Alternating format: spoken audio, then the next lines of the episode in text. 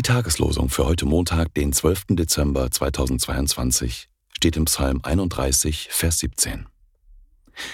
Lass leuchten dein Antlitz über deinem Knecht. Hilf mir durch deine Güte. Psalm 31, Vers 17. Der Lehrtext für heute steht in Epheser 5, Vers 8.